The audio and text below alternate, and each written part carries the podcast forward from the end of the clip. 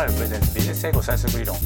この番組は最速理論で世界を捉えるトライルがお送りします。番組の進行はトライ講師の竹瀬ですトライルでは習得率98%ウォール・ストリート・ジャーナルが2日で読めるようになるビジネス英語最速理論特訓講座を開催しています。この番組では効率的な学習法から PC スマートフォンのツールの使い方まで変革の時代を生き抜く情報武装スキルを紹介していきます。今日もですねプロフェッショナル向けにウォール・ジャーナルやファイナンシャル・タイムズニューヨーク・タイムズ BBC などの注目記事とその読み方を紹介していきます今日の基本単語はアフターです前置詞アフターあるいは接続詞アフターですけれどもアフターっていうのは何々の後にという意味で使われるのはよくご存知だと思いますが時事英語の中では何々の後によりも何々のため何々だからといった因果関係を示すことが多いです。でこの割合が因果関係がですね3割とか4割の確率で出てくるのでそれに注意した方がいいということを今日記事4つやる中で勉強していきます。ちなみに研究者中時点でこのアフターの因果関係というものを調べるとですね6番目なんですよね6番目なので皆さん印象が薄いと思うんですですけれども出てくる割合としては3割4割出てきてしまうので時事英語があの出てきた時アフターは因果関係で何なんだからというふうに理解すると分かりやすいです。では今日一番初めの記事ウォール・ス・ジャーナル12月16日去年の記事ですね。Luxury gets more convenient ラグジュアリーがもっと便利になる。どんなふうに便利になるかというとこれ韓国のセブンイレブンの話です。韓国今サムスンとか調子いいように景気がいいんですね。ですんでセブンイレブンにラグジュアリーグッズグッチとかビトンとかそういったものを置きますという話です。でこのニュースをずっと読んでいくと Convenience store operator is planning to offer luxury goods for a limited period after a successful trial って書いてあるんですね。そのコンビニエンスストア運営会社はラグジュアリーグッズを期間限定で提供することを計画しているとでその後にアフターが来てるんですね After a successful trial during the September Korean Thanksgiving Holiday って書いてあってつまり9月の韓国のサンクスギビング休暇中に試験が成功した後でというよりもですね試験が成功したためというふうにあの取った方が楽です。なぜならば試験が成功しなかったらこれ試験販売のことなんですけれども試験販売が成功しなかったらまた売るってことはねしないからです。でその試験販売の時には8個のグッチをセブンイレブンでね売ったらしいんですね。セブンイレブンに入るとグッチが置いてあるというすごい韓国の状況です。はい、次の記事はですねウォール・ジャーナル10月19日付2011年の記事ですオリンパスの記事ですねオリンパスの株が急落した時の記事なんですけれどもこれもオリンパスコープス share plunged after the chief executive it fired last week said he was ousted. どのこうのと書いてあるんですがこの中でオリンパスの会社の株オリンパスコープスシェアシェアっていうの株なのでプランジプランジは急落するっていう意味です。で After the Chief Executive でチーフエグゼクティブっていうのは社長で It はこの場合はオリンパス Fired last week 先週オリンパスが解雇した社長が言いましたと said He was ousted 彼はあの追放されました。After raising questions その顧問料会社があの3年前の買収で支払った顧問料について質問を提起した後に追放されたとと話した。後でっていうふうになってるんですね。After the chief executive it fired last week said. で後でっていうふうにあの考えるよりもこれも因果関係って考えて質問を提起した後に通用されたと話したからだというふうに取る方がすっきりと分かります。これも前後関係というよりも因果関係で捉えた方がいい例です。はい、それから次の記事ですけれどもファイナンシャル・タイムズ12月7日2011年の記事ですが Apple loses iPad trademark case in China アップル中国で iPad の商標権訴訟に敗訴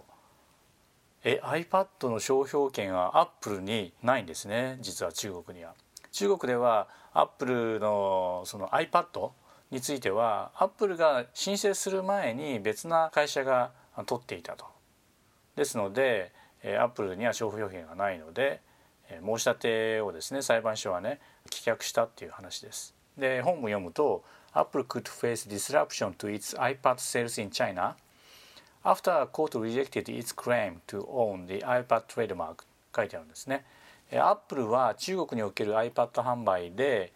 混乱をきたす可能性がある could face disruption これが混乱をきたす可能性があるとでその後に after が来てるんです after a court rejected its claim って書いてあるんで、えー、と裁判所があのそれというのはアップルですけどもアップルのクレーム申し立てを棄却した後でというよりも棄却したために、えー、混乱をきたす可能性があると理解した方が楽です。でちなみにこの記事はずっと読んでいくとそのアップルの申し立てを裁判所が棄却してでライバル社が中国の2つの土地でそのタブレットデバイスの販売差し止めをねあの求めているそうです。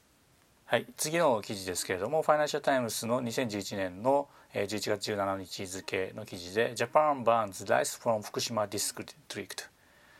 日本は日本政府ですねが福島地域の米を禁止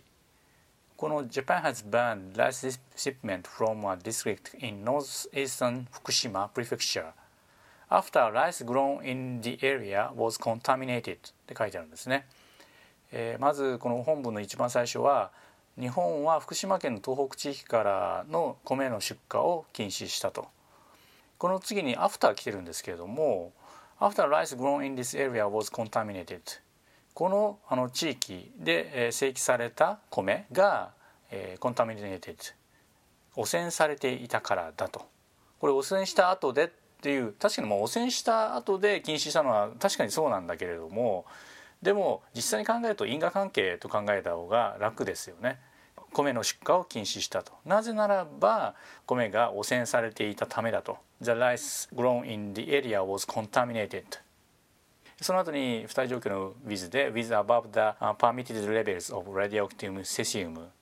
つまり許容されるレベル以上の放射性セシウムで汚染されていたためだと。いうことです。今日はアフターの使い方をあの勉強しました。